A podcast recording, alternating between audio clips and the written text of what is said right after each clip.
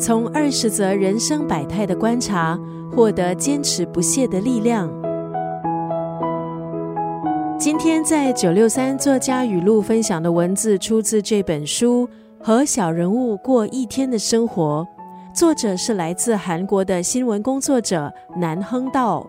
他因为在校园里看到负责打扫的阿姨被众人漠视，还有冷漠对待，心有所感。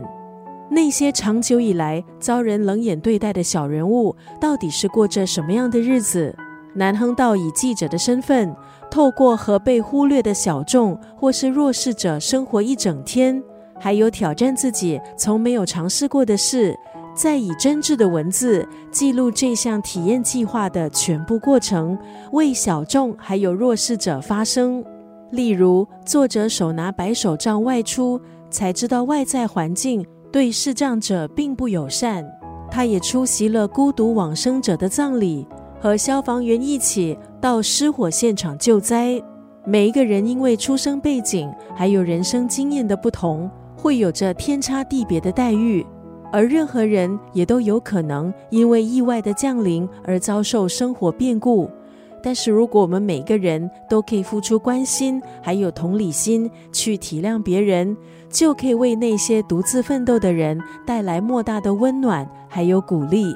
今天在九六三作家语录就分享这本书，韩国新闻工作者南亨道的著作和小人物过一日生活当中的这段文字。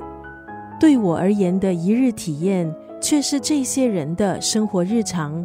我将经历所获得的领悟一一记录下来，即便只是某人的一声轻叹，我也想如实的传达出来。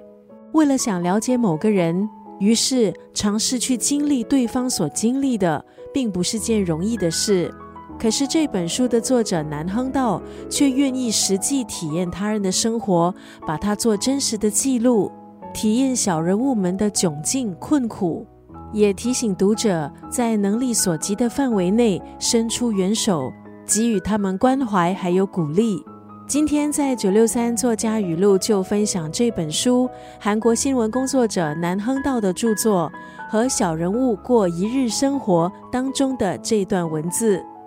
对我而言的一日体验，却是这些人的生活日常。我将经历所获得的领悟一一记录下来，即便只是某人的一声轻叹，我也想如实的传达出来。